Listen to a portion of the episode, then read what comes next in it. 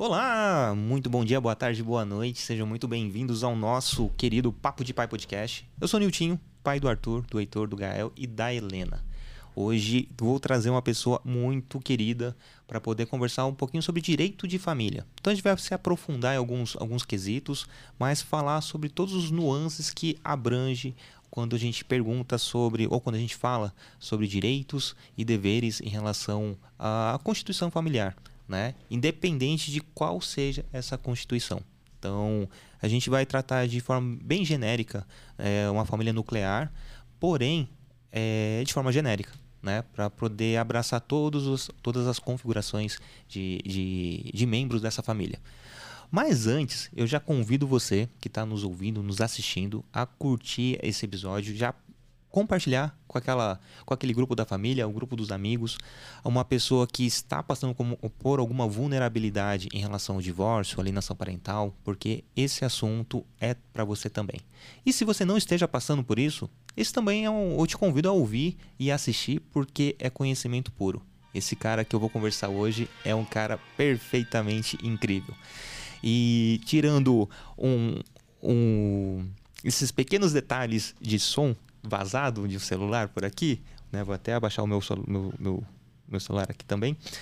É, mas para falar sobre esse assunto, eu quero trazer é, para conhecimento de todo mundo a questão que quem está junto com a gente é o nosso patrocinador master, apoiador incrível, querido, maravilhoso. E já deixo o convite para você. Se você quer apoiar o Papo de Pai Podcast, acesse a plataforma apoia.c apoia barra Papo de Pai Podcast. Lá tem todos o, o, descritivo de como você pode nos apoiar. Né? Desde o valor de 15 reais, se você é empresa, também pode nos apoiar, dar esse, é, esse voto de confiança e tenho certeza que a gente vai devolver da melhor forma possível essa, esse apoio. Tá? Se você tem, tem, tem um comércio, tem uma marca que seja, que caiba uh, na proposta do que é o Papo de Pai, um assunto tranquilo, sem, sem julgamentos, um, um momento acolhedor de todos os assuntos pertinentes à parentalidade, então você também é muito bem-vindo. Então hoje nós estamos com o apoio do Amor em Pote. E a propósito, nosso, o nosso apoiador master, não brinque serviço. Querido, uma lembrancinha para você. Ah, muito obrigado. Do... Espero que goste. Depois dar aquele, aquele feedback para ver se, se foi bom ou não. Que gentileza.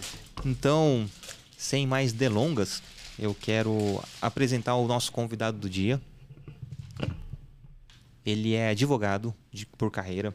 Ele tem pós-graduação em teoria do direito e filosofia, né? A, a, questão da filosofia, vocês vão entender o porquê ele fala de uma forma tão culta, tão tão é, acolhedora. Então, o lado filosófico dele acaba aflorando no, no próprio jeito dele tornar as palavras muito mais fáceis e acolhedoras. Além disso, ele já foi delegado de polícia, também analista do Ministério Público do Estado de São Paulo, defensor público do Estado do Maranhão e defensor público do Estado de São Paulo. Ele é casado com a Mariana e o pai do Arthur. Com vocês, meu querido Rodrigo Calejão. Seja bem-vindo. Muito obrigado, Niltinho. Eh, bom dia, boa tarde, boa noite a todas e a todos. Obrigado pela gentileza. Eu confesso que a minha vontade é de abrir esse pote imediatamente. Fique à vontade. Mas eu vou me conter, eu vou me conter. vou dividir com a minha esposa, inclusive. Legal, legal. que ela me mata se eu não dividir com ela, ela adora doce. né? Só não posso dividir com o Nenê ainda, né? É. Tem um, o Arthur tem um ano e meio só, senão ele ia adorar. E agradeço, queria agradecer desde logo o convite, fiquei muito feliz, muito lisonjeado por poder participar. Né? E tô, tô aqui à disposição, como você colocou, né? Minha esposa é a Mariana, meu filho é o Arthur. Eu passei, tive algumas experiências, né? Desde, desde a faculdade, eu fiz, eu fiz Direito na PUC de São Paulo. Me formei em 2009. Aí eu advoguei por algum tempo na, na área privada, fui para a Polícia Civil como delegado, depois analista do Ministério Público. Aí, eu, aí que eu sempre quis, né, a Defensoria Pública, fui primeiro para o Maranhão, passei dois anos e meio lá, já com a minha esposa. E na volta, né, voltamos aqui para a Defensoria Pública de São Paulo. E a gente começou em registro, passou por Caraguatatuba, Ferraz de Vasconcelos. Hoje eu Eu estou na assessoria da primeira Subdefensoria Pública Geral do Estado, é um órgão da administração aqui na capital mesmo, mas a minha lotação é Ferraz de Vasconcelos, na área criminal, execução criminal e tribunal do júri. E para quem está ouvindo, né, não está vendo as imagens, é, depois de dessa breve apresentação, deve estar tá pensando, pô, o Nitinho tá entrevistando, conversando com um cara que já é senhor de idade, né? Aí você olha a foto, vê a imagem e fala assim, poxa, tem algo errado aí, né? Você tá, eu acho que burlou essa, essa, essa idade no concurso, mas não. É, só é extenso o currículo, porém é novo. Então eu fico, fico muito feliz de pessoas novas estarem engajadas, né? Mostrando o quanto é importante ter essa, essa renovação na questão do direito, né? Porque às vezes fica muito naquela. Perdão. Fica muito naquela tendência antiga em relação à visão de mundo. Então, ter essa oxigenação é muito bom, né? Ah, muito obrigado. Eu, eu tenho 35 anos e, apesar de eu ter tido essas passagens né, em outras instituições, elas foram muito breves. Isso é uma coisa. Eu acho que acontece mais ou menos com muito concurseiro por aí. a gente quer resolver a nossa vida profissional, decidiu fazer concurso, a gente tem uma meta específica na maioria das vezes, mas enquanto a gente não atinge essa meta, a gente né, tenta de tudo. E né, por, por muita sorte também e muito esforço, eu acabei passando em mais de um concurso e a gente vai, vai passeando por aí, né, conhecendo um pouco de tudo. Então eu tenho que agradecer por ter tido essas experiências. É, que acho que me ajudaram a, a, construir o que eu queria, onde eu queria chegar, né? Então eu, eu posso dizer que eu estou muito feliz hoje com, com o que eu conquistei. E é, também não fiz nada disso sozinho. Eu sempre tive apoio da minha família. Família é, é muito importante para nós. Né? E principalmente aí dos meus pais, a minha esposa e agora o meu filhinho. Boa. E faltou colocar aqui no, nessa breve apresentação simples, humilde e, e, e, e uma pessoa extremamente à vontade. Então. Imagina, obrigado. Eu ia falar doutor Rodrigo. Não, por favor, não. não nem tenho doutorado, não tenho mestrado. Eu, eu tenho uma pós lato senso, né, uhum. em filosofia, como você colocou. Mas nem que eu nem um dia quando eu tiver doutorado também, por favor, não, não use nada disso. Bom, Rodrigo, eu fico muito feliz de você ter, ter aceito. A gente já, já, já se conhece há pelo menos um ano, um, mais, um pouco mais de um ano. Ah, mais já, mais. E tivemos a oportunidade, a oportunidade de ter ter conversado nas redes sociais também, em outra oportunidade. Então, eu fico muito feliz e honrado de, de ter uma pessoa tão, tão interessante e, e relevante né, para poder conversar sobre um assunto que a grande maioria de todos nós somos leigos, né? Então fica muito à mercê da informação que já vem por outras pessoas. E a maneira que essa informação chega, às vezes, não é da melhor forma possível, né? Então a gente acaba criando conceitos de uma coisa que a gente não conhece e aquela pessoa que passou para a gente também às vezes não tem profundidade suficiente para poder estar tá propagando isso e a gente acaba pegando com algum tipo de de não digo raiva, né, mas algum sentimento não não, não bacana quanto uhum. ao direito e às vezes a gente não, não foi na fonte certa, né? Então, você é membro do Ministério Público Estadual, do, perdão, da Defensoria Pública Estadual. Então, queria até trazer qual a diferença de defensoria para o Ministério, é, qualquer outros órgãos que também que cuidam da, da parte de direito que seja que seja voltado à população. Ah, vamos lá. É, a gente diz que dentro do, do sistema de justiça na Constituição Federal, né, a nossa Constituição de 5 de outubro de 1988, é, a gente pode incluir o Poder Judiciário, Ministério Público, Defensoria Pública, Advocacia Pública e Advocacia Privada. Qual a uhum. diferença, né? mais fácil de entender é o Poder Judiciário, né? O, são os magistrados e magistradas do, do, país todo, que se dividem em várias áreas, estadual, federal, trabalhista, e assim por diante. Né? Então, dentro daquela tripartição de poder, que a gente diz né, que tem judiciário, legislativo e executivo, fica fácil identificar essa posição. Do lado de fora disso, ali do lado do judiciário, a gente tem de imediato o Ministério Público, pensando primeiro nos órgãos públicos para ficar mais fácil.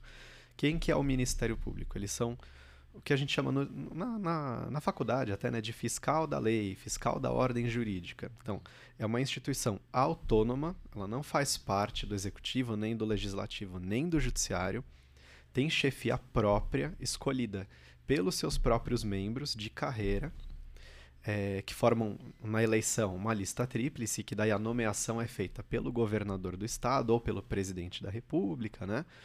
Mas com essa autonomia, para quê? Para que é, um órgão público investido é, de, de independência funcional possa avaliar a, as ilegalidades que são cometidas né, pelo, no, no Brasil todo, seja por pessoas físicas, pessoas jurídicas, outros órgãos públicos, o próprio judiciário, né, o próprio legislativo, o próprio executivo, para que ele possa levar isso então a quem é, tiver atribuição por lei para avaliar, decidir, julgar e resolver aquele problema. A atuação do Ministério Público, então, a gente pode resumir né, de uma forma mais simples dessa maneira: eles são os fiscais do cumprimento da lei por todo o Brasil. A defensoria pública é um pouquinho diferente. A, a, apesar da gente ter muitas semelhanças na nossa estrutura, na nossa atividade com o Ministério Público, né, com as promotorias, o nosso trabalho não é o mesmo.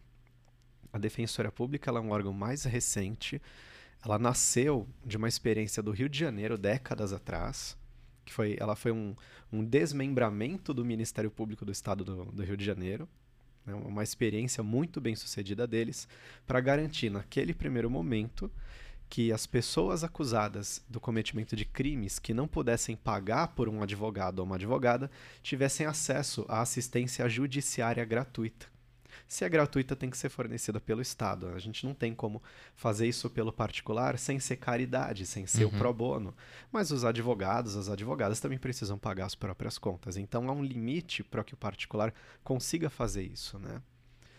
E aí foi feita essa experiência, isso deu muito certo, isso foi constitucionalizado em 1988 e passou a ser adotado pelos demais estados e na área federal pela Defensoria Pública da União. Então, a Defensoria Pública é um órgão, é um quinto órgão, vamos colocar desses que eu estava falando, né?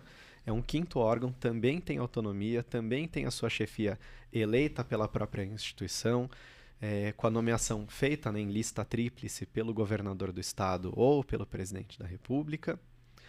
E, e a nossa missão é garantir assistência jurídica, não só judiciária, integral e gratuita às pessoas em situação de vulnerabilidade. Porque assistência jurídica, não, não só judiciária?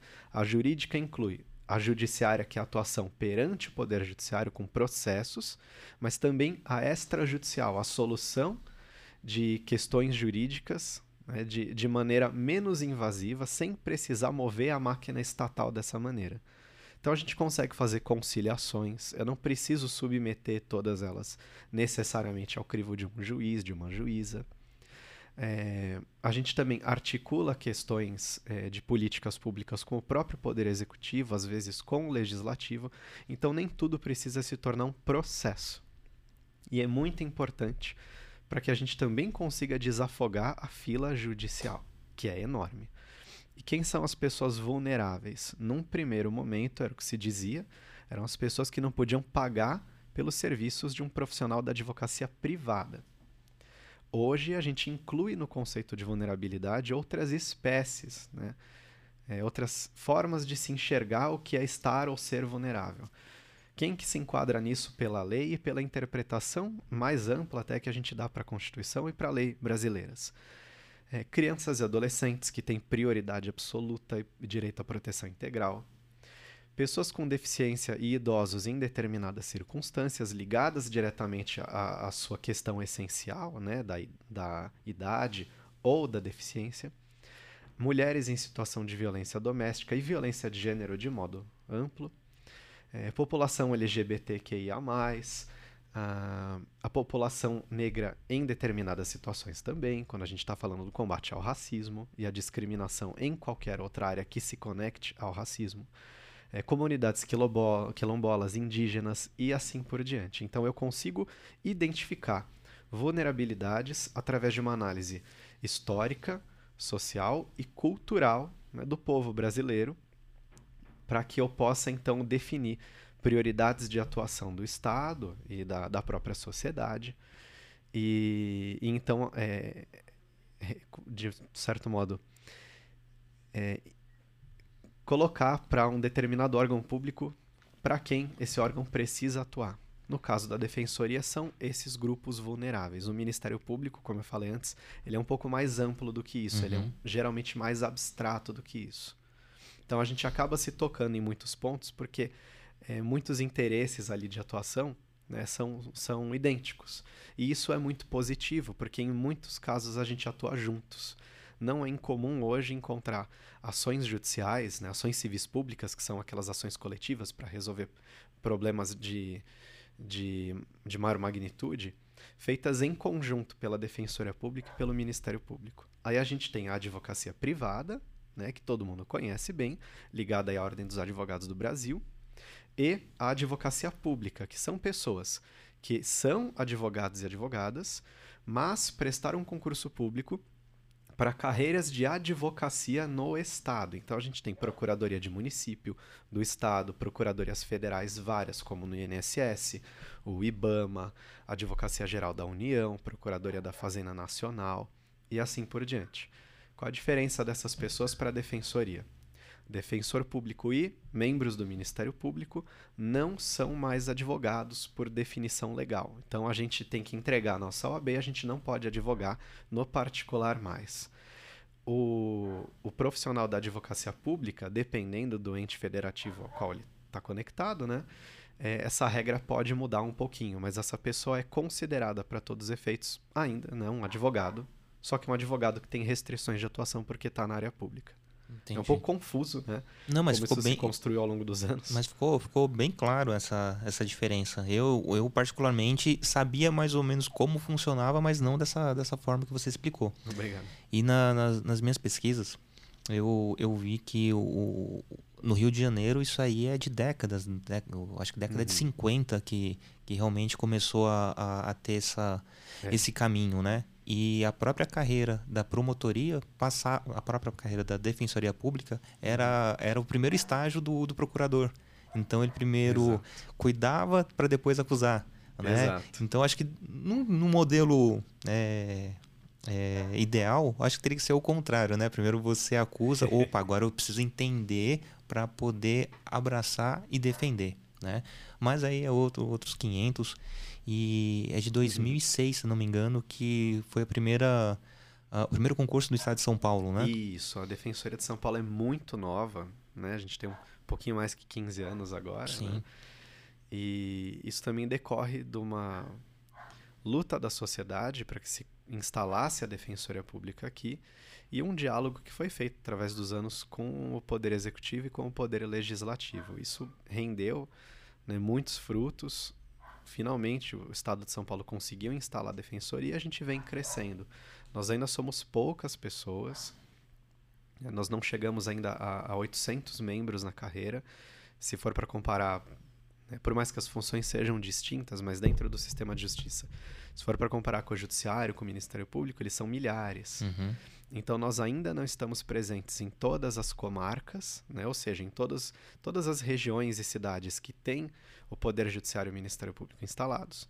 Mas, é, ao longo dos anos, a ideia é que a gente consiga se instalar, até porque isso é uma exigência constitucional é, feita expressamente pela emenda 80.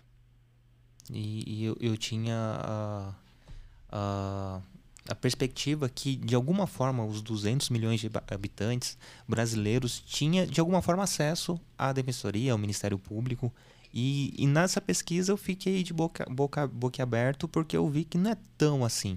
E mesmo, tanto que 2017 e 2018 foi, abrangeu o Brasil todo, né, em relação à parte estadual, que foi o Amapá.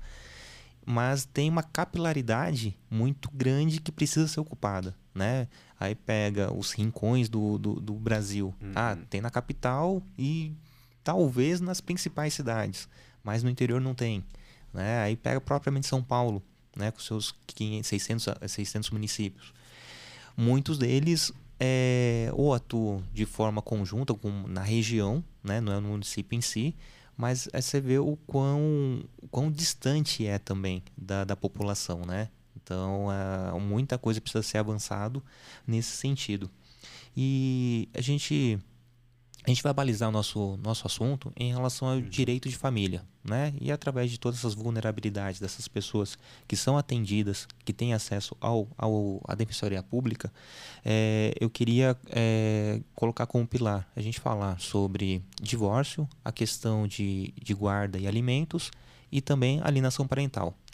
E, e não é raro, eu acho que é, é raro não acontecer de estar tá tudo isso associado à violência doméstica também. Uhum. Né? Então a gente vai amarrar nossa nossa conversa e falar um pouquinho de cada de cada desses contextos que que abrange o, o, a questão do direito de família. Mas antes de a gente iniciar, quais são as pessoas que podem ter acesso ao, ao à defensoria pública? Você já já explanou, mas voltado a essa parte do, do direito familiar. Qual, quem pode acessar? Qualquer pessoa que, que se enquadre no que você falou ou quais os critérios é, propriamente dito? Ah, vamos lá. Cada defensoria no, no país, pensando nos estados e na área federal, é, é, tem, que fazer uma, tem que fazer um estudo né, e, e definir no seu âmbito de atuação é, o requisito financeiro. Ele é o primeiro que a gente precisa usar e ele não está previsto numa lei geral. Não, pelo menos não um valor, a gente não tem um parâmetro exato. O que, que é uma pessoa financeiramente hipossuficiente? Difícil definir isso, né? Uhum. Isso, isso é um conceito também muito, muito volátil. É, depende muito das circunstâncias de como que o país está. É muito difícil dizer que alguém que ganha menos que três salários mínimos não é uma pessoa vulnerável. É muito difícil. Então, depende do estado. No estado de São Paulo, eu vou tratar de uma regra semelhante a essa, né? Colocando bem por cima dessa maneira é, de imediato a pessoa fazendo a avaliação financeira, se ela passar nessa avaliação, é uma coisa rápida, né, no, no mesmo atendimento, a ideia é que se faça de uma vez só, apresentando os documentos certos, é, ela já vai ser atendida pela defensoria. Na, dentro da área de família, eu não vou fazer uma diferença entre, entre as pessoas que, que compõem aquele grupo familiar para negar o atendimento toda pessoa que tem o seu direito violado ou o risco de ter um direito violado precisa de uma medida jurídica, seja ela judicial ou não. Se ela passar na avaliação financeira na Defensoria do Estado, teoricamente ela vai ser atendida, não tem problema. Eu tenho exceções a, ao limite, né, o limite numérico aí da avaliação financeira, dependendo de quantos membros eu tenho na família, tem toda uma série de critérios é, eh, para a pessoa, pessoa ver. Isso quem vai fazer né, para quem for atendido é o atendente da defensoria, vai explicar direitinho, mas essa informação também está toda disponível no site da Defensoria de São Paulo. É, é www.defensoria.sp.def, nas três primeiras letras de defensoria.br. Então, já entrando ali, vai entrar naquele hot site é, com, com as explicações de como fazer seu atendimento online ou via 0800 e já vai conseguir acessar isso.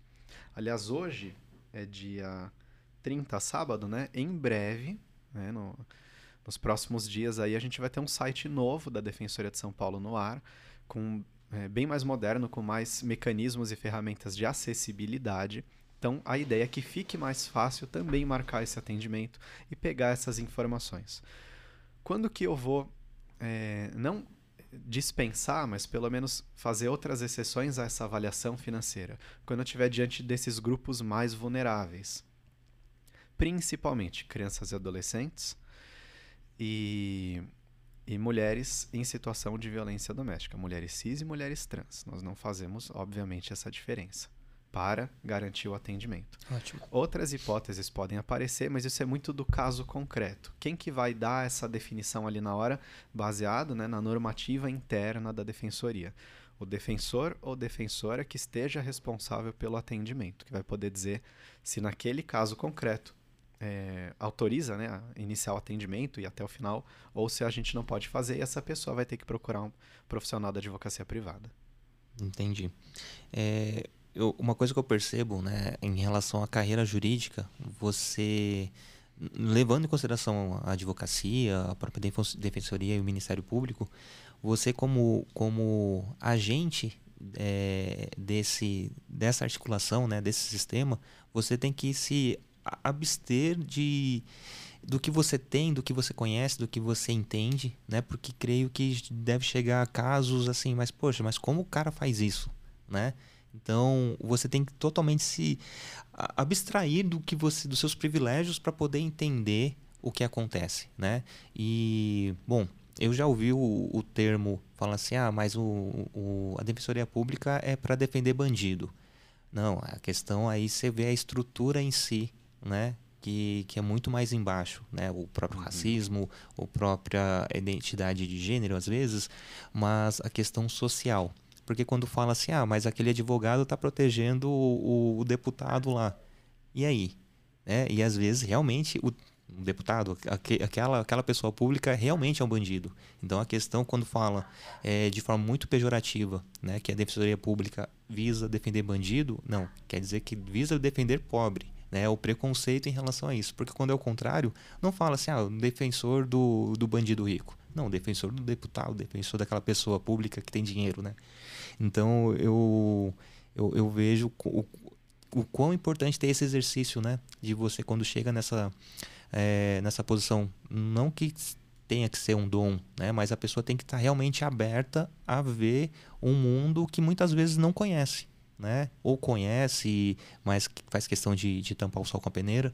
Então você te ficar de lado de todos os seus próprios privilégios para poder entender aqueles casos, né? E, e com, como é para você? Você entende dessa forma também? Então, é, é, isso, isso são situações que a gente precisa construir ao longo da, da vida, com essa experiência. Eu, eu sou um, um homem cisgênero, branco, heterossexual. Eu, eu nunca sofri racismo. Eu nunca sofri uma violência sexual. Eu não sei o que é gestar, parir ou abortar. Não sei, nunca vou saber o que é isso. Então eu, eu tenho essa eu tenho essa, essa construção de vida. Também nunca passei fome, né? A minha família sempre me deu a estrutura que eu precisava para poder estudar, para poder trabalhar.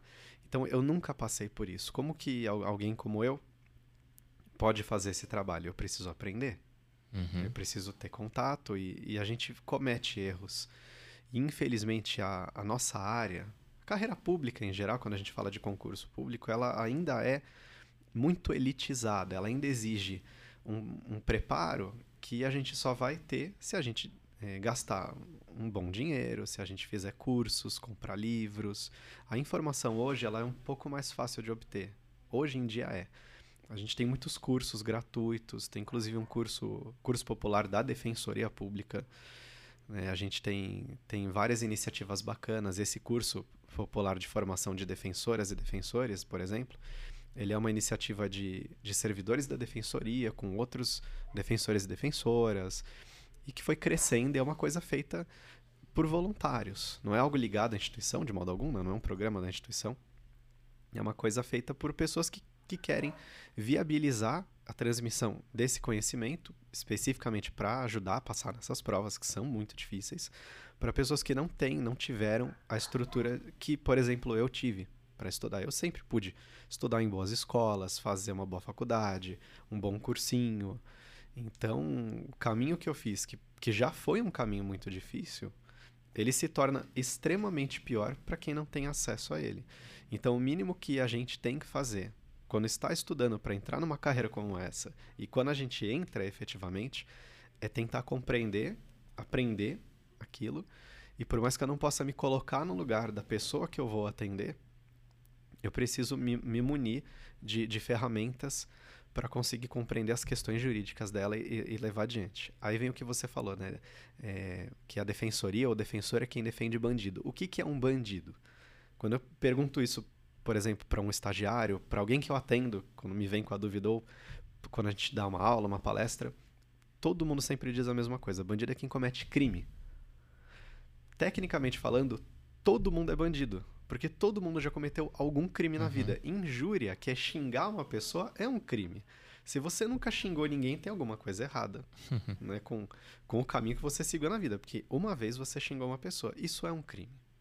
Então, esses rótulos a gente tem que ir desconstruindo, tem que tirar isso de nós, mas é difícil. Né? Então, é, outra, qual, a gente fala da, dessa diferença das espécies de crimes, né? Crime de colarinho branco. A lei ela foi construída ao longo da, da nossa história é, dessa maneira propositadamente. Isso é uma crítica que é feita na, na, no campo acadêmico, né? mesmo no nosso trabalho, não é algo que eu preciso até esconder. Isso é uma, também é uma crítica minha a, a essa análise da lei. Se uma pessoa, por exemplo, comete um furto e antes do Ministério Público oferecer a denúncia, a pessoa se arrepende, se retrata e devolve, ela tem direito a uma redução de pena. Redução. Mas ela não vai ser condenada pelo furto que ela cometeu. Furto do quê? Qualquer coisa. Que não seja que a gente não, que a gente não aplique né, o, o princípio da insignificância que se fala. Né? Essa não é uma coisa tão, tão irrisória que não precisa ser tratada como crime. Então, quem vai falar furtou um celular, né, um celular novinho, para não ter discussão. Devolveu, se arrependeu e devolveu. Não se arrependeu porque quer ser uma pessoa melhor, isso, a lei não, não pode exigir isso. Se arrependeu porque não quer, não quer ser condenada. Uhum. Ela vai ser condenada e vai ter uma pena menor. E uma pessoa que sonega tributo, milhões e milhões e milhões né, em, em verbas que iriam entrar no orçamento do Estado, da União, que servem para custear questões de educação, de saúde.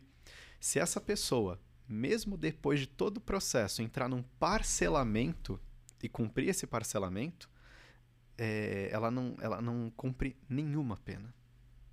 Qual é a diferença essencial entre alguém que sonega tributos e alguém que furta um celular? Eu acho que não tem nenhuma diferença. Né, dessa conduta uhum. eticamente reprovável. Mas a lei faz uma diferença. Então, alguém que comete um crime potencialmente muito mais grave que a sonegação fiscal, né, a, essa evasão né, tributária, em comparação ao furto de um telefone, que furto mesmo, sem roubo, sem violência, não nem chegou nessa questão essa outra pessoa que comete o crime do colarinho branco, a lei dá muito mais benefícios para essa do que para o cidadão comum. Então, a lei ela ela agride com muito mais violência as pessoas pobres. E a gente também pode ver que ela agride com muito mais violência também as pessoas pretas. A nossa população carcerária ela é majoritariamente é, composta por homens pretos, é, mais ou menos com 20 anos de idade antes dos seus 30 anos. São as pessoas que a nossa lei, do jeito que foi construída, elegeu, selecionou para punir com maior rigor. Então, o direito ele pode ser um instrumento de promoção social, mas ele também pode ser um instrumento de exclusão e controle social. E ele é tudo isso, por quê? Porque ele depende daquilo que a gente deseja fazer com ele, de quem tem poder. Ele não é uma ciência exata. Uhum. Né? Ele, ele, é um, ele é uma ciência né, humana é, que pode servir a uma finalidade. Aí a finalidade vai depender de quem o controla naquele momento. E também não depende apenas do, do agente que está ali na, na ponta, né? Exato. Tem toda uma estrutura, né? Eu fiz até uma anotação que realmente é, é isso que eu, o que eu sinto, né? Eu nunca precisei acessar o judiciário mas eu vejo de fora o quão é elitizado, o quanto a estrutura é, é tem, vai ficar redundante, mas o quanto é burguês e patriarcal, né? uhum. né? O quanto é para manter essa diferença, sabe? É o quanto é uma pessoa pobre e se fizer os recortes, né? Fazer as, as intersecções, você vê o quanto que aquela figura é, é prejudicada. Prejudicada no sentido de o, o mesmo crime ou o mesmo ato de uma pessoa que é do outro oposto, às vezes não, não, não tem nenhum julgamento, não tem nenhuma represária, não tem nada. E quanto a outra ponta, tem. Né? Então, eu de fora enxergo dessa forma. Né? Por isso que nós temos que buscar mais mecanismos e os que nós já temos, né? torná-los mais eficientes, para que a gente comece a mudar a, a cara do sistema de justiça do próprio Estado. O Estado ele é muito masculino, ele é uhum. muito branco, ele é muito heteronormativo. A gente precisa desfazer isso. Como que eu desfaço? Depende. Eu posso aplicar um sistema de cotas num concurso público. Eu posso, no caso de cargos comissionados, valorizar e priorizar profissionais que, com currículos semelhantes, é, atendam a essas outras características. Mais mulheres, mais pessoas pretas, mais pessoas trans e assim por diante. Mas isso também depende da vontade de quem está lá dentro. E aí é uma luta, né? Então, muita gente fala que não entende por que, que tem um órgão público que briga com, com o outro. E a gente vai todo mundo fazer o, lá atuar no processo. Tem o juiz aqui, o promotor aqui, o defensor aqui. Todo mundo é, fez o concurso, em tese, a lei fala uma coisa só. Por que, que às vezes ninguém entra num, num acordo? O, o, defensor fala uma coisa, o promotor fala outra, o juiz decide uma terceira, hipoteticamente falando. Porque a lei, por mais que ela pareça ser muito clara, ela está sujeita à interpretação. E essa interpretação depende das nossas experiências de vida, dos nossos preconceitos, dos nossos anseios, né? enfim, de toda uma construção cultural com a qual eu preciso lidar todos os dias. É, me perguntaram se eu queria ser juiz um dia. Eu falei, olha, eu não quero. Essa é uma responsabilidade. Não que ser defensor tem uma responsabilidade menor, é diferente. Mas essa é uma que eu não desejo para mim. Por quê? Eu, como que eu, eu, né, um homem cisgênero, branco, heterossexual, como que eu, é, como que eu decidiria detalhes muito importantes da vida de uma, de uma mulher negra, mãe, é, mãe solteira, né, com cinco filhos e três empregos? para dizer para ela, no caso vai da, da área da infância, o filho dela foi apreendido por tráfico de drogas. Que mecanismos eu tenho para decidir algo sobre a vida dele, dela, com a segurança que eu, Rodrigo, eu enquanto pessoa, acredito que eu preciso ter até para eu ter a minha paz interior? Eu acho muito difícil. Uhum. Isso. Mas essas pessoas, esses profissionais, homens ou mulheres, né, que vão para o judiciário, Ministério Público, Defensoria, vão se deparar com essas situações. Da mesma maneira que um juiz, né, com as mesmas características né, que eu vai ter que tomar uma decisão sobre isso, eu também, na hora de fazer um atendimento de um crime gravíssimo, é, vou ter que informar aquela pessoa que cometeu aquele crime muito grave. O exemplo que todo mundo me dá, sem eu ter que falar nada, é o estupro de vulnerável, né? Então, estupro de uma criança. Ah, como você consegue fazer a defesa? É que eu não estou ali para julgar quem aquela pessoa é. Eu tenho que avaliar o que aquela pessoa fez e quais são os direitos que aquela pessoa tem. Então vem essa crítica, né, muito forte à defensoria e à advocacia privada. Mas nós temos que entender isso. A lei tem que ser usada como um mecanismo de transformação social, de promoção das pessoas. E essa promoção passa pela área criminal, pela infância e pela família, como a gente estava colocando aqui no começo. É o exercício da, da abstração propriamente dito, né? Uhum. É você ter essa, essa condição de, de, de analisar e não colocar o, o, o, sua vivência em cima uhum. daquilo, né? E pegar a letra fria da, da lei e, e, ver o que realmente cabe, né? Exatamente. Eu, eu faço mediações de rodas de conversas de, entre pais. E, lógico, não vou citar nomes, mas tem, tem um caso que um, um pai chegou conversando, conversando comigo que ele disse que estava um filho adolescente, né, acabou furtando e no, numa, numa audiência estava lá a juíza, lá conversando com, com, com, aquela, com aquela criança. E em determinado momento estava lá a defensora junto, e em determinado momento o juíza perguntou: Os pais da criança estão, estão aí? A defensora, sim, está. Então, chama a mãe. Tipo, negligenciou a questão do pai. E, fazendo os recortes. É um pai preto que trabalha 18 horas por dia, é, não, não, não vive integralmente ali com, com o filho, a mãe também trabalha. A questão é, perguntou dos pais, mas quis ouvir apenas a mãe. Aí tem o lado, tem um lado patriarcal da, da coisa e fala justamente que é função da mãe cuidar, né? Uhum. E, e não, não, não vê, poxa, só o fato de estar o pai junto ali, opa, deixa eu ouvir os dois de forma separada, de forma junto, para entender, não para passar a mão ou para dar um, um, castigo pior do que, que, que a lei pede, mas para poder entender aquela constituição, o porquê aquela criança cometeu aquele furto, né? Então tem várias camadas nisso tudo, né? Então o como a gente vê que tem esse lado do patriarcado voltado a, a, a segregar né? Então, até aproveitando a, a deixa, é o que a gente vê uhum. em relação às guardas, né? Quando o pai requer a, a guarda compartilhada, muitas vezes tem todo um, uma dificuldade a mais, né? Então, uhum. eu queria uhum. que a gente entrasse um pouquinho mais nesse, nesse tema em relação a, os tipos de guardas, é, o, qual o procedimento, mas fica à vontade para pegar o, a, a, ponta disso. Só aproveitar o seu gancho aqui. É, lógico, a gente vai ter que se ater, na maioria das vezes, à definição legal, mas essa definição ela também surgiu de uma interpretação, de um debate que foi feito no legislativo, que vai envolver muita gente, mesmo quem não é do próprio legislativo, né?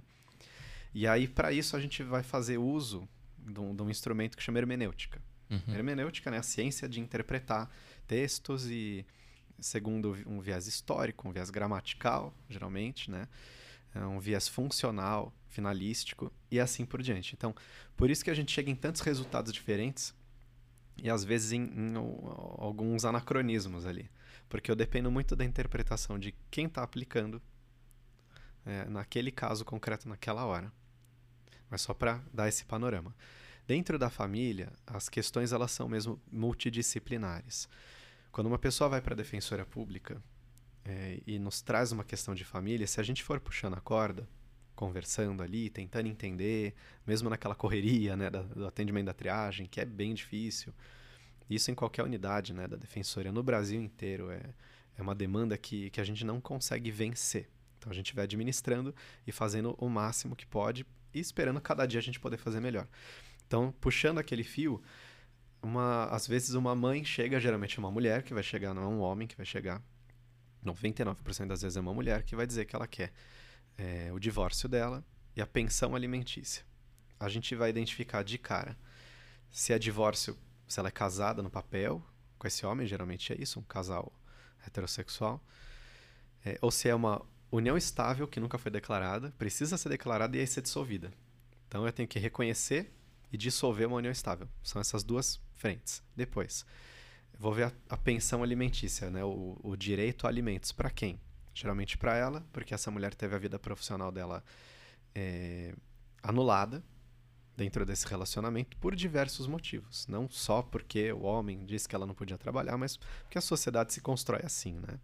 Quanto, quanto mais pobre a população, mais eu vejo essa, essa dinâmica, mais a gente consegue ver essa dinâmica de mulher ter que ficar em casa, sendo dona de casa, cuidando de filhos e abandonando pretensões profissionais que ela tenha, e o homem cada vez mais envolvido com o trabalho, inclusive ao ponto dele ter vários empregos, ele não ter um horário virtualmente aceitável para ele até dormir e ficar com a família dele. E isso vai criando, vai gerando cada vez mais conflitos também. Nós fomentamos isso enquanto sociedade. Então eu vou ter que ver essa, essa é, demanda de divórcio ou de reconhecimento e de solução da união estável. Eu vou ter que ver esses alimentos se são só para essa mulher ou se tem filhos ali, se esses filhos são maiores ou menores de 18 anos de idade. Se é maior de 18 anos, se ele está numa das situações específicas que eu continuo tendo o dever de prestar alimentos. E em muitos casos eu vou identificar também a demanda da guarda, quando é o caso, e a violência doméstica. E quando aparece a demanda da violência doméstica, a, a avaliação de todas as outras muda. Muda muito, porque a perspectiva de, de atuação é outra. Eu já tenho que pensar em como eu construo essa, esse divórcio, como eu defino esses alimentos, mas principalmente tirando essa mulher e esses filhos de uma situação de violência que provavelmente se construiu durante muito, muito tempo, até ela conseguir efetivamente buscar ajuda. Para isso, a gente conta muito com profissionais que não são do direito, que estão na defensoria. São pessoas com formação em sociologia, serviço social, psicologia, né, que fazem o atendimento multidisciplinar com a gente, ajudam a acionar a rede. Né? No estado de São Paulo, a gente chama essa, essa equipe de Centro de Atendimento Multidisciplinar, CAN, dentro da Defensoria do Estado de São Paulo. Né? Em outros estados, eles têm outras nomenclaturas, outras formas de construir. E a gente tenta ter pelo menos um profissional desses em cada unidade dentro do Estado. Para que, quando chegar um caso com essa complexidade multidisciplinar, a gente tenha esse suporte. Alguém que tem formação em direito não necessariamente vai ter todas as respostas. A gente tem o manual do jogo. Né? Em tese, a gente, a gente fala isso, a gente tem o manual do jogo, mas não quer dizer que a gente sabe jogar melhor. E eu preciso de outras pessoas que façam outras análises para poder construir a resposta adequada o que, que é mais comum a gente ver? Quando eu tenho todas essas situações desenhadas, eu vou buscar, já no primeiro atendimento com essa mulher, assegurar num pedido judicial a, a medida protetiva dela ou as medidas protetivas que ela precisar, principalmente o afastamento né, dessas pessoas, quem pratica a violência, quem está sofrendo a violência, uh, os alimentos provisórios, pelo menos, a definição de uma guarda, e tem várias espécies de guarda, né, como você colocou no início, e já dá andamento nesse divórcio, nessa dissolução de união estável, quando é o caso. A guarda, ela é muito complicada nessas horas. Se eu tenho uma situação de violência e fica comprovado que essa violência nunca, entre aspas, nunca foi praticada contra os filhos, foi só contra o cônjuge, o companheiro, a companheira, né? Juridicamente, eu não tenho mecanismos de imediato para impedir essa convivência. A gente nem quer que isso aconteça. Mas a gente sabe que o contexto dessas famílias é um contexto de conflito quase que permanente. E sempre à beira de um conflito, mesmo que estejam afastados. Então eu tenho que buscar usar as várias formas de guarda que ela me dá. Eu tenho guarda unilateral, guarda compartilhada, guarda alternada.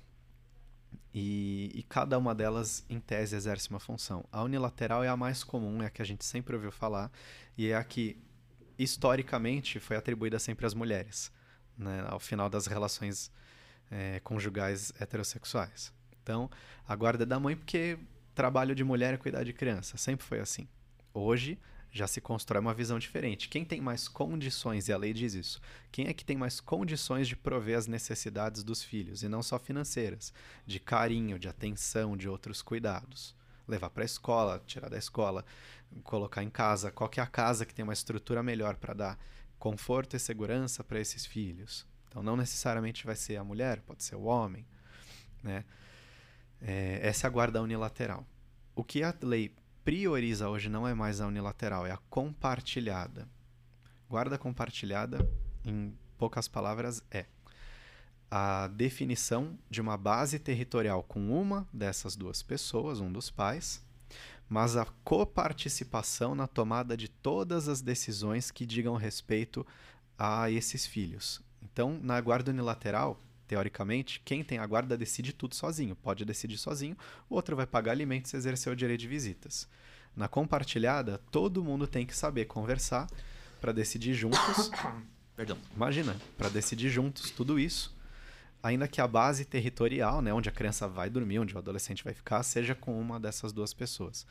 A ideia da compartilhada é a gente estimular a essa solução mais pacífica dos conflitos, mostrar para as pessoas, mudar essa cultura né, que o brasileiro tem, de que tudo se resolve com processo e com violência.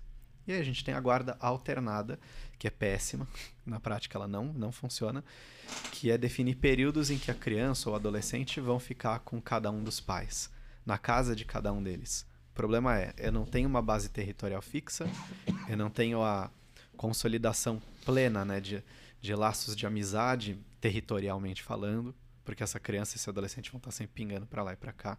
E tem outras formas esquisitas que podem aparecer, né, na, mais na área acadêmica do que na, na vida prática. Mas na prática a gente lida quase sempre com guarda unilateral e compartilhada, tentando priorizar a compartilhada quando ela é viável. Na violência doméstica, quase sempre, obviamente, vai ser unilateral, sem possibilidade de acordo. Eu queria trazer um, um dado que está no, no site do, do IBGE, uhum. em que fala em relação à a, a, a, guarda unilateral, a compartilhada e a guarda quando está com a mãe e quando é exclusiva do pai. Em 2014, a guarda unilateral para a mãe era 85%, uh, para o pai 5% e 7,5% era compartilhada. O restante era para outros membros da, da, dessa conjunção familiar. Dados de 2020. A guarda unilateral para a mãe caiu para 57%, do pai caiu para 4%, né, unilateral apenas com o pai, e, e a compartilhada, a, a guarda compartilhada subiu para 31,3%. Né? É a, a visão do judiciário tentando mostrar o quão é importante, mostrar para aquele pai, aquele, aquela mãe, que ambos possuem responsabilidades com aquela criança. Né? Então, lógico, é um, o primeiro passo é tentar é, não mexer no, no, convívio de pai e filho, mãe e filho, e, e dando essa condição. Então, ver o, o crescimento expressivo em relação a, ao aumento da, da questão da guarda compartilhada. Né? Uhum. Eu achei e, muito interessante esse dado. É, é muito importante, ele reflete bem a mudança cultural que a lei tenta fazer. Aí é o direito tentando causar uma transformação social. Se ela vai se provar boa ou ruim lá na frente, a gente não sabe, mas a uhum. gente acredita que, a, que isso vai ser benéfico. Tem sido. A gente vê cada vez mais mulheres é, tendo acesso ao ensino superior, a posições de liderança dentro do, do seu ambiente profissional. É, a Defensoria Pública de São Paulo, por exemplo, é, ela tem numericamente mais mulheres do que homens. Mas nós ainda somos uma instituição predominantemente branca. Mas já temos um número maior de mulheres ocupando é, o cargo de defensora pública do que homens ocupando de defensor. Isso já é uma mudança bem Sim. interessante de avaliar, que está se produzindo em outras instituições que sempre foram muito fechadas, uhum. muito tradicionalistas também, como o Judiciário e o Ministério Público. Sim. E, e antigamente era até uma forma de ascensão social para a mulher o próprio casamento, né? Para ela ser reconhecida na sociedade. E, e, e com todas as camadas em relação à mulher não poder trabalhar ou porque o, o homem supria todas as necessidades e a, e a mulher cuidava apenas dos filhos da casa, automaticamente é cerceando o direito dela de, é, de uma instrução mais elevada, de um mercado de trabalho. E quando se vê no momento de, de separação, ela tá, não tem uma instrução, acaba caindo num, num, numa vala comum em que vai ter que aceitar qualquer trabalho. Né? Aí tem, tem a questão do, dos filhos, né? que automaticamente fica com a mãe, porque é, é visto como propriedade da mãe. Né? Ninguém questiona a maternidade, questiona a paternidade. Quem que é o pai? Ah, vai fazer o DNA, vai fazer isso, fazer aquilo. A mãe não. Né? Então, eu acho que é até raro a questão de, de ser questionada a maternidade de um, de um, de um em relação a uma criança. E o pai não, tem toda esse, esse, essa comprovação. Né? É, então a gente vê o, o quão danoso é toda essa estrutura, né? Que automaticamente promove o pai a buscar melhores condições de trabalho, de estudo e automaticamente a mãe fica cerceada desse, desse direito, né? Então uhum. a gente vê no, no grande caso das, das, das, separações o quanto o homem está numa, numa posição privilegiada, né? Às vezes até financeiramente, para ter toda uma uma violência financeira propriamente dita, né, de patrimônio em relação a, a, a essa mulher, essa mãe. Exatamente. Bem por isso, a Lei 11.340 de 2006, a Lei Maria da Penha, né, ela prevê, dentre as formas de violência, uma que é ainda muito pouco explorada dentro do, dos processos judiciais, quando a gente vai tratar da, das medidas protetivas e da reconstrução, ou da construção, né, se nunca houve da autonomia é, da, da mulher que é a violência patrimonial. Né, eu tenho violência física, violência moral, violência sexual, violência psicológica e violência patrimonial. A patrimonial diz respeito a todas as formas de controle das finanças, do, do orçamento, do, do, do, patrimônio, enfim, né? Da, dos bens que essa mulher tem, não são só dinheiro, são a casa uhum. dela, as coisas que ela tem na casa dela. E, isso a gente ainda vê muito pouco. Seja lá no auto de prisão em flagrante, lá nos boletins de ocorrência sobre violência doméstica, até o final das discussões dos processos. Isso também é cultural. A gente tende a achar que violência doméstica é só violência física, e não é. A principal forma de, de violência doméstica ainda é a psicológica. Né? O destruir a autoestima de uma pessoa, geralmente de uma mulher, para que ela justamente não, não busque uma, uma ascensão profissional, para que ela se se submeta a, aos comandos, né, à vontade de um homem que tem dentro da casa dela.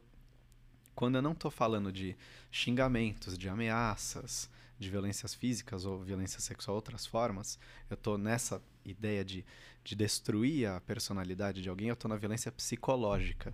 Uhum. E agora é que ela foi aparecer na lei autonomamente como um crime. Agora eu tenho né, um crime de violência psicológica no Código Penal. Mas isso é agora. Né, tem que poucos meses, se eu não me engano, que a gente tem essa previsão legal. E isso é assustador. A gente nunca teve, porque nunca precisou, não sei. Eu acho. Tenho a, é, tendo a dizer que sim. Porque sempre faltou essa avaliação dentro do sistema. Essa camada a mais, né? Exato. Não que eu seja favorável, não sou né, favorável a, a criar condutas criminais na lei, ficar criminalizando justamente pelo que eu te falei. A lei ela é escrita com um público-alvo. para o bem ou para o mal. E como defensor público, muito provavelmente você vai ouvir de qualquer colega meu que a nossa busca é para reduzir cada vez mais o direito penal, para buscar outras formas de solucionar conflitos que hoje são necessariamente criminalizados. Mas há condutas que são muito difíceis de avaliar fora dessa esfera. Isso eu tenho, eu como pessoa tenho que reconhecer. E essas condutas são geralmente essas, é, as conectadas à violência doméstica e semelhantes. Mas a lei elege os seus, ela seleciona né, os seus, o seu público-alvo. Na criminal, as pessoas mais pobres e as pessoas negras. A gente vê reconhecimento fotográfico de quem cometeu um roubo. Quantas pessoas já não foram acusadas e condenadas injustamente por causa do reconhecimento fotográfico? Quantas delas são brancas, quantas são pretas?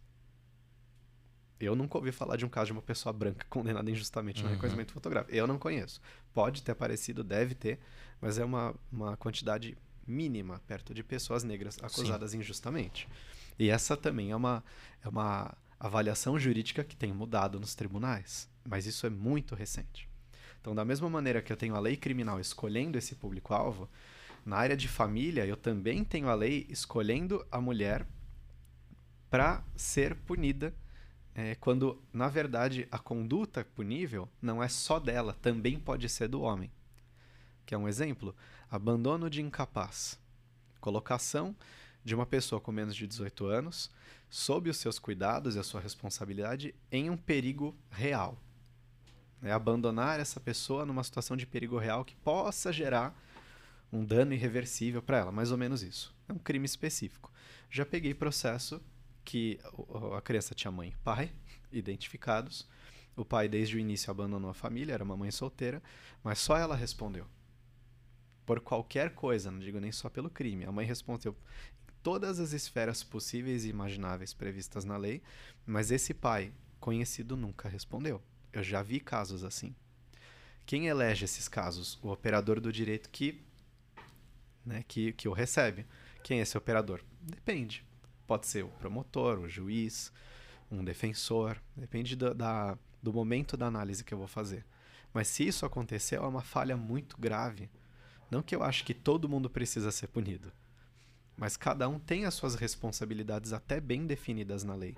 E nós não seguimos isso por uma questão cultural, de selecionar o nosso público-alvo em cada área do direito. A gente deixa de realizar transformação social para realizar seleção e controle sociais. De uma forma de, de punir e segregar cada vez mais, né? Isso. E manter o privilégio de alguns. Exatamente. Né? E, e, você citou a, a Lei Maria da Penha, Queria que você falasse um pouquinho mais, né? É, o que é. Eu vi recentemente até uma, uma pessoa de grande influência falando de forma muito pejorativa a questão uhum. de que uma mulher trans pode, pode ser enquadrada é, na defensoria do, da, da lei.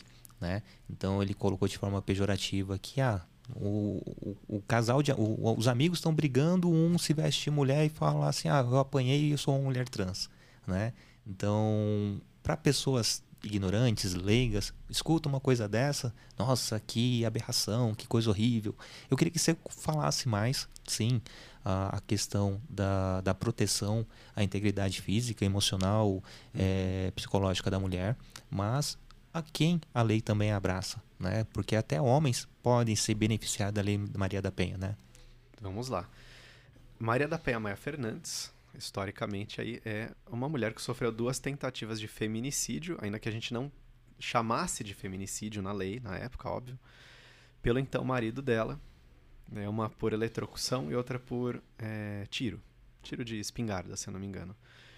Ela ficou, é, acho que paraplégica depois da, das agressões, e o Estado brasileiro, né, o país, não tomou as providências necessárias, segundo a própria lei, para impedir que isso acontecesse e para punir o autor dessa violência. Isso não foi feito adequadamente.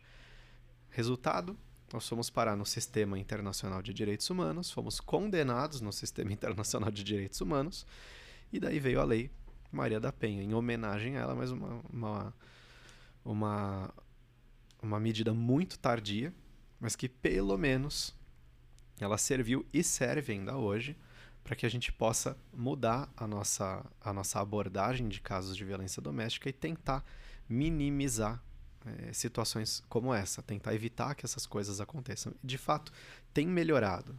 A gente consegue ver que melhorou bastante. Os, os órgãos públicos, instituições privadas estão se mexendo para mudar essa cultura. E justamente há muitas críticas porque há quem se incomode.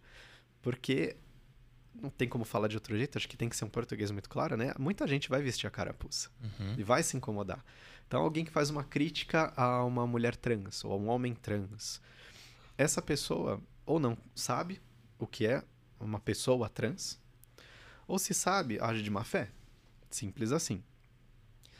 É, quando eu vou falar de pessoas cis e pessoas trans, eu tenho que saber diferenciar gênero, orientação sexual e sexo biológico. Não é? E me explicaram isso, uma pessoa trans, uma mulher trans me explicou isso de um jeito inesquecível. Eu achei, eu achei perfeito. É, é, sexo ou, ou, ou, órgãos sexuais ou constituição sexual é aquilo que eu tenho, que eu carrego, que é o meu corpo. Orientação sexual é aquilo que eu gosto, é aquilo que eu amo. E gênero é quem eu sou. Ou eu sou ou eu não sou, eu não escolho. Quando se falava em opção sexual, né? Ah, ele gosta de ser gay, ninguém ninguém escolhe ser hétero ou, ou homossexual, ou não binário, não é? Ou inter, o intersexo, quando eu estou falando da questão do corpo. Ninguém faz essas escolhas. Nós somos quem nós somos e nós temos que nos aceitar e aceitar os outros. Você me falou da, da minha formação em na pós-graduação em filosofia. É, é justamente sobre isso. O que, que é justo? Nenhum filósofo na história do mundo respondeu adequadamente essa resposta, essa, essa questão. O que é justo? A gente não tem como dizer, porque a justiça depende de um conceito elaborado por cada pessoa. Qual é o conceito mais próximo que se, se consegue chegar de justiça hoje? Justo é que eu seja feliz sem tirar a felicidade dos outros. Como eu faço isso? Eu tenho que aceitar que, o, que os outros não são iguais a mim, em vários aspectos e que isso não é um problema. Por que, que se torna um problema? Porque eu, eu acabo misturando, por assim dizer, questões jurídicas, questões morais e éticas, questões religiosas e outras questões culturais. Porque é uma tendência do ser humano a não aceitar o diferente. Quando a gente perceber que o diferente só nos soma, né, não subtrai nada, a coisa muda. Mas até fazer isso é um enorme exercício. Aí, chegando diretamente no jurídico, então, Lei Maria da Penha, ela se aplica para mulheres cis e mulheres trans. Porque o ser mulher está ali na questão do gênero. Eu não vou entrar na orientação sexual, eu não vou entrar em mais nada disso. Eu defini, inclusive, hoje por uma avaliação que é médica até, psicológica e psiquiátrica e por várias outras especialidades, né, da, da área de ciências biológicas, ciências humanas, se eu consigo definir que essa pessoa é uma pessoa trans, independentemente de ter feito uma cirurgia de modificação sexual ou passado por um processo hormonal, se eu já tenho essa, essa definição óbvia, e eu não preciso necessariamente de um médico para me fazer isso, né, para deixar bem claro, mas se eu já constato isso por qualquer modo legítimo, né, através principalmente da autodeclaração dessa pessoa, algo que, que a gente vê que foi construído durante uma vida, por que, que eu vou negar atendimento? Então é isso. A lei Maria da Penha e toda a legislação protetiva de mulheres não faz distinção e não pode fazer nem entre mulheres cis e mulher, nem mulheres trans, e nem sobre orientação sexual ou constituição física, biológica de sexo. E isso é, em parte, está expresso na Lei Maria da Penha. Há uma norma bem no comecinho que diz que a, a, as normas aqui previstas se aplicam às mulheres, inclusive em relações é, homofetivas. Diz mais ou menos isso. Né? Então, a gente tem que ir desconstruindo esses conceitos, mesmo que eu não mude a letra da lei, porque a, a, a interpretação não pode ficar amarrada né, no texto. A lei tem que servir à sociedade, não o contrário. Uhum. Mas isso depende né, da, de uma mudança interna primeiro. É, quando parte essa. É, eu costumo falar né, que a gente desde sempre é colocado em caixinhas, né? E, e, sair da caixa, olhar de forma mais ampla como que é o mundo, é, é assustador. Né? Então, ver conceitos que sempre foram impostos para a gente, né? desde a nossa formação quanto crianças, é, adolescentes, até a fase adulta, em relação a, a ambiente de trabalho, pessoas que a gente convive. Ter que se desconstruir para reconstruir muitas vezes é um processo que, que mexe internamente com a gente, é doloroso. Eu falo que a questão é bem ampla de vida. Eu, eu comecei a ter uma, uma guinada uh, no final no final da minha adolescência, não, mas já na fase adulta, que culminou com a paternidade. Né? Como eu vou passar alguns conceitos para os meus filhos se ah, vou falar sobre orientação sexual. Se para mim isso aí é assustador, eu não posso falar porque meus pais, entendeu? Então eu preciso me desconstruir para poder me, me reconstruir para poder passar da melhor forma para eles. Porque esse assunto, esse tema, eles vão aprender em qualquer outro momento, em qualquer outro lugar. Então, por que não eu, é, eu digo eu, mas eu e minha esposa, nós como família, a gente passar esses preceitos, né? É, ou essas informações. Porque eles vão ter essas informações a qualquer momento. Né? Então, às vezes, de uma maneira não tão cuidadosa e não tão empática e carinhosa. Então, revisitar esses lugares é um processo que é, cada um tem o seu tempo, mas é extremamente importante que cada um revisite e se desconstrua. Né? E o caso da, da Maria da Penha, da Lei Maria da Penha, o caso da orientação de, de gênero, a gente fez um curso juntos, né? uhum. né? O E Agora José, Sim que, que é brilhante, né? A gente poder entender e mergulhar num universo que a gente às vezes só escuta por cima e não quer nem saber o que, do que se trata, né? Então é importante a gente ter a, a questão da, de levantar a bandeira assim, né? Da, da população LGBTQIA+, é, AP+, uhum. e eu não preciso ser um, um, um homem trans, eu não preciso ser um homem gay, não preciso ser um, um homem para poder falar das vivências de um homossexual, homossexual, é, de uma lésbica, lógico, cada um do seu lugar de fala, mas eu sou uma pessoa que posso replicar algo bom, né? E parar de replicar algo ruim. Né? Então, ter esses conceitos, essa, essas experiências, essas conversas. Então, não preciso ser um, um, uma pessoa cadeirante para entender que precisa ter acessibilidade nas ruas.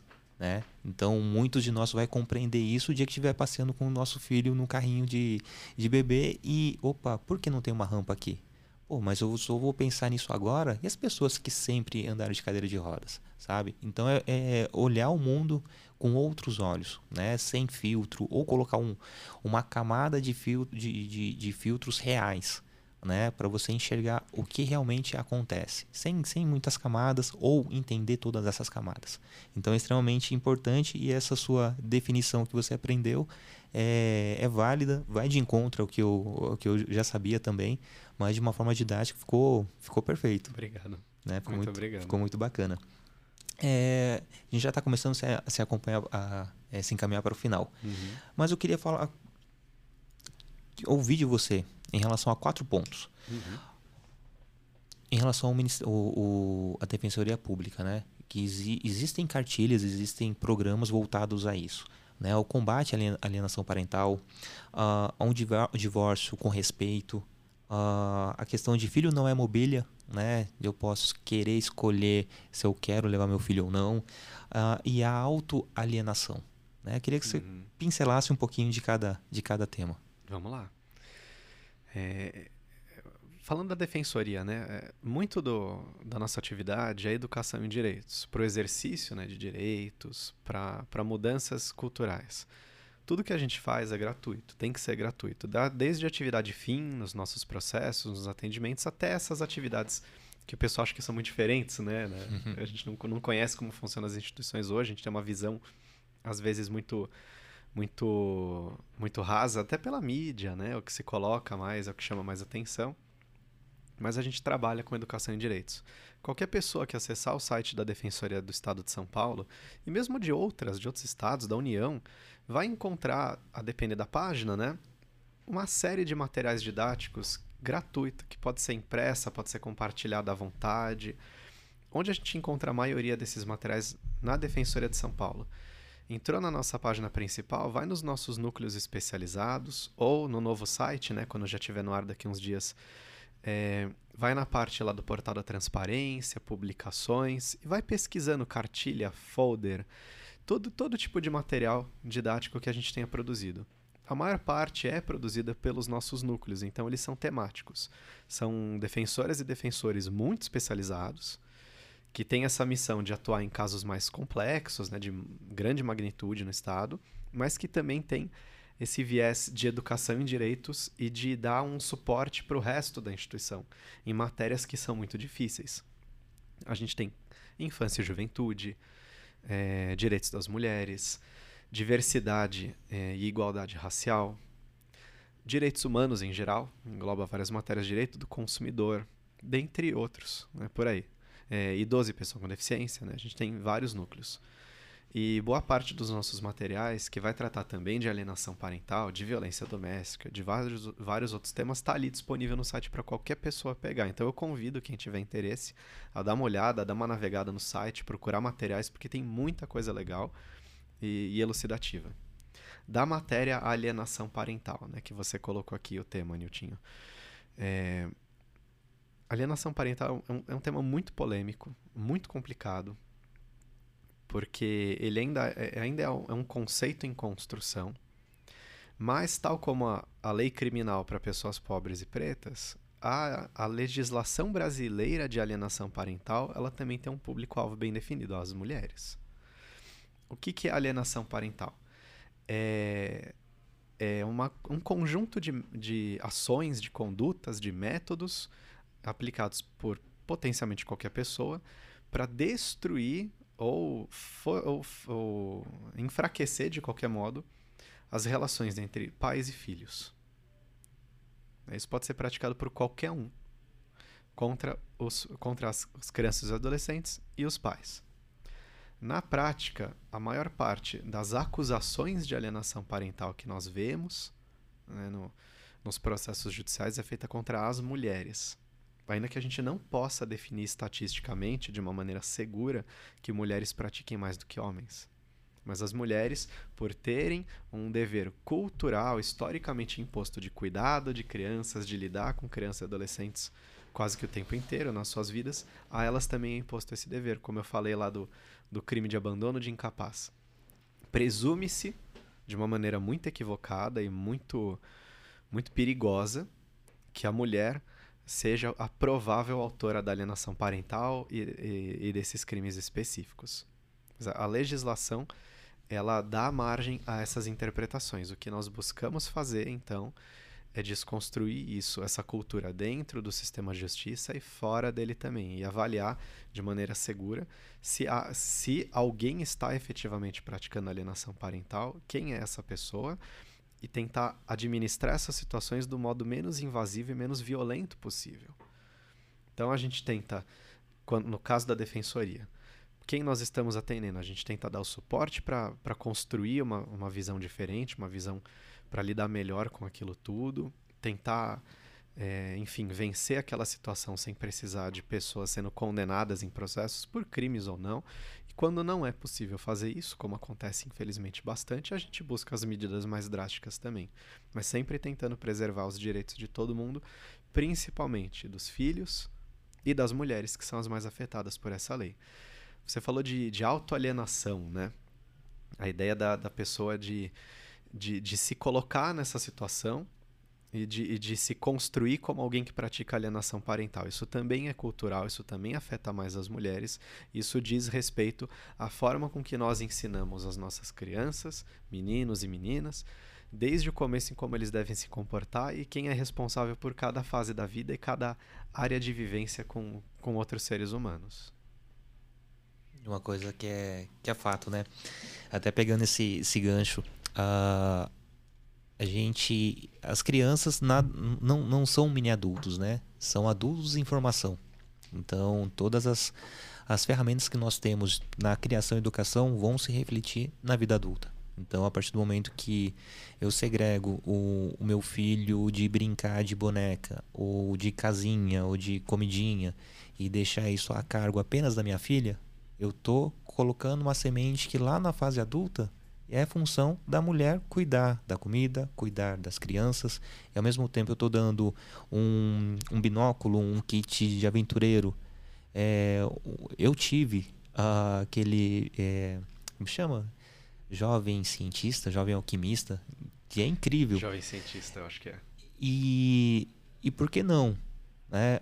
Estimular as meninas a irem para a área das exatas, fazer um curso de química, né? Então, automaticamente, né, fazer química, né, as meninas não, não, não né, vão ver isso como algo que não apetece a elas, né?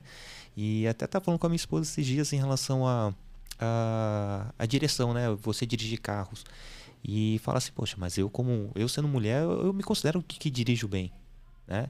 Aí a questão, poxa, quanto tá estruturalmente na gente, né? Culturalmente na gente, a gente separar por gênero, né? Porque automaticamente nessa fala dela, homem dirige bem, né? Eu mesmo mulher dirijo bem. Então a questão é cultural, porque desde sempre os meninos brincam de carrinho. E geralmente a, a mulher só vai ter acesso a um carro na fase adulta, porque sempre vai ter alguém que vai levar e buscar, sempre vai ter alguém que vai ter um carro. Então ela vai ter essa sensação de, de que de ter esse brinquedo, com muitas aspas, né? É, só na fase adulta.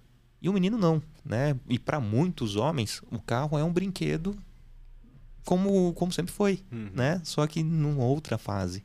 Então, é, dar essas condições para os nossos filhos ainda na infância vai, é, vai refletir diretamente na fase adulta, né?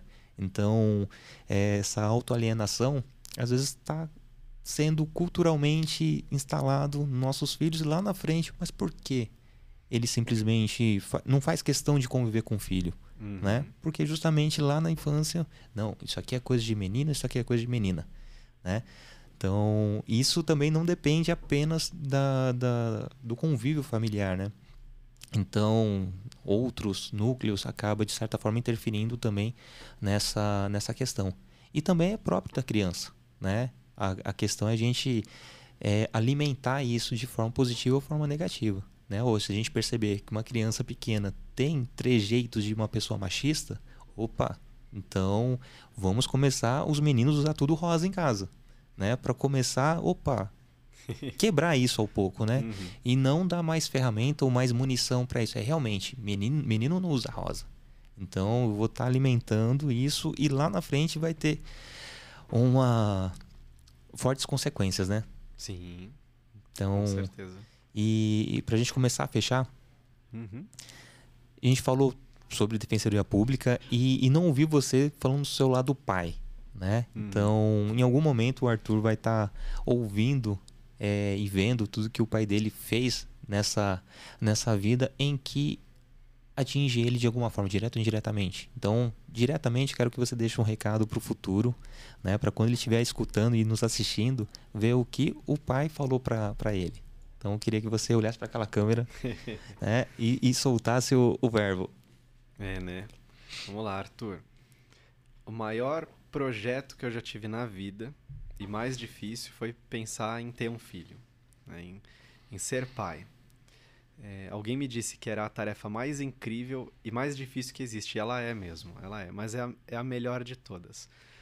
Todas as minhas concepções de vida, que eu já vinha tentando reconstruir, modificar, aprender coisas novas, tudo, tudo muda quando uma criança nasce. Quando a gente tem uma criança, né? A gente adota ou, ou, ou vem de, de uma gestação. Mas quando a gente percebe que tem um filho, que tem uma filha a, os nossos parâmetros mudam. Mudam porque, para nós, para os adultos, né? Aquela, aquela vida nova dentro de casa, ela, ela passa a ser mais importante do que qualquer coisa. Então, uh, falei da lei, né? A lei da a proteção integral, a prioridade absoluta. O que está escrito na lei de um jeito rebuscado é simplesmente, para mim, esse sentimento de que tudo que eu faço hoje eu quero fazer por você assim como pela sua mãe também, e junto com a sua mãe, para que você, quando se tornar um adulto, não tenha os preconceitos que eu tive, não por culpa dos meus pais, nem nada, porque me deram o melhor que podiam na época deles, mas justamente para que eu, na minha época, possa te dar mais ferramentas. E você, quando for sua vez um dia, se você quiser ter filhos, você possa ter ainda mais mecanismos do que nós temos agora na nossa geração. Então é isso. Eu acho que se eu deixo uma mensagem é: eu quero que o meu filho seja feliz, sendo quem ele é, o que ele quiser fazer e que ele se lembre de que para isso ele não precisa tirar a felicidade de ninguém. Que quanto que ele vai ser mais feliz vendo as outras pessoas felizes também. Ah, maravilhoso. E, e esses dias minha esposa me mandou um, um, um, uma postagem de alguém falando que é inadmissível alguém pensar assim, poxa, o, o pai simplesmente, ah, vou, vou paternar do jeito que, que der, né? E você colocou muito, muito claro que é um trabalho difícil, mas um melhor trabalho. Então, ninguém pilota um avião, ah, vamos errando aqui até acertar. Ninguém constrói um prédio, ah, vamos errando até acertar. Eu faço essa analogia com a paternidade também, né? Eu vou paternando do jeito assim até, até acertar. Não, né? A gente tem que se preparar, tem que ter essa consciência do que realmente é ter um filho, né? Então, maravilhoso o seu, o seu recado pra, na cápsula do tempo pro, pro, pro Arthur. Obrigado. E, e para fechar, eu queria pedir duas coisas.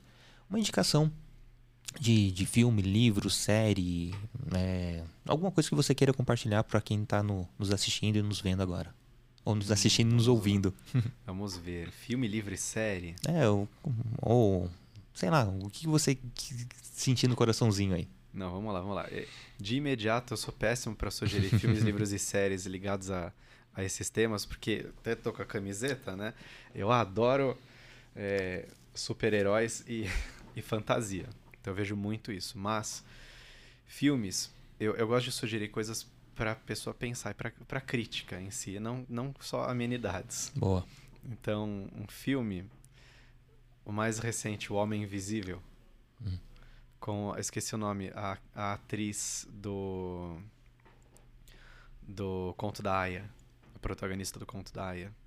Eu não a conhecia de outros trabalhos, conheci no Conto da Aya. Tá, aliás, fica a sugestão da série e do livro, Handmaid's Tale, o Conto da Aya. É uma, uma distopia muito interessante, tanto na série quanto no livro. Obviamente, o livro é um, um pouco mais pesado do que a série, a tendência é sempre essa. Mas é, são dois trabalhos fantásticos, magníficos, é, sobre essa, a, a, distopia do, do que, que é um, um, um Estado, uma nação, um povo que acaba de repente se, se, se virando para um, para uma perspectiva absolutamente machista de dominação. Mas uma, uma coisa num nível que parece muito absurdo, e quando a gente se depara com aquela leitura, com a série, como aquilo vai se construindo, você vê que não é uma coisa tão impossível de acontecer. E é por isso que é tão assustador. Mas um filme, então, que eu recomendaria, pela perspectiva do, da, da violência contra as mulheres e do gaslighting, do dizer que a mulher, né, tal como no, a expressão que ficou consolidada pelo, pelo filme, né, é, que a mulher é louca e que tratar uma mulher como louca é uma forma excelente de você acabar com todos os argumentos dela e toda a razão dela. E esse filme O Homem Invisível com essa mesma atriz é, eu acho sensacional. Boa. E se você pudesse escolher alguém para estar tá conversando com a gente aqui sobre paternidade, parentalidade, masculinidade, quem você indicaria? Hum, qualquer pessoa? Homem, mulher, cisgênero, transgênero. Olha, eu tenho vários nomes que, que me vêm na, na cabeça, mas uma pessoa que eu admiro muito, que tem muita coisa para falar e tem um lugar de fala muito, muito bom, muito legal para isso, é a Isabela Venturosa. Ela é uma, uma profissional é, que, eu, que eu admiro demais pelo trabalho dela, pelas pesquisas dela. Eu já fui aluno dela, inclusive. Né? E se ela ouvir aqui o podcast, já fica já fica meu agradecimento por tudo que me ensinou e sempre me ensina. Eu acompanho o trabalho dela até hoje. E acho que ela é a, a pessoa que eu. Uma mulher que eu gostaria muito de indicar para falar aqui com você. Acho que seria uma experiência única. Maravilha, vou entrar. Depois vou procurar entrar em contato com ela. Se você tiver contato, também você faz essa ponte, uhum. né? Então vai ser muito bacana. Então é isso, acho que temos um episódio, né? Muito obrigado pelo convite e eu fiquei muito feliz, muito lisonjeado por poder participar. Espero ter contribuído aqui né, de, uma, de uma forma positiva e não, fique, não ter sido chato. Imagina. Pelo contrário, infelizmente o nosso tempo é curto e acabou é, chegando ao fim. Mas foi uma conversa extremamente necessária e importante, com vários insights e com certeza com dando ferramentas para muitos homens né, é, entenderem um pouco mais sobre esses, esses, esses temas, esse contexto geral, que querendo ou não a gente está imerso né? Só que a gente não, não conhece a, a profundidade. Então foi muito bacana essa conversa. E já deixo o convite para uma próxima vez a gente aprofundar no direito das mulheres, falar um pouco mais sobre violência de, de, de gênero, enfim. A gente, a gente combina isso com calma, mas num outro momento. Mas eu já, já deixo esse convite aberto aqui para você. Legal, muito obrigado. E é isso. Temos o episódio, então não esqueça de curtir esse, esse, esse episódio, compartilhar é, assinar nosso canal, uh, avaliar. No Spotify tem como avaliar, já deixa aquelas cinco estrelinhas pra gente. Então, tamo junto, beijão no coração e até a próxima.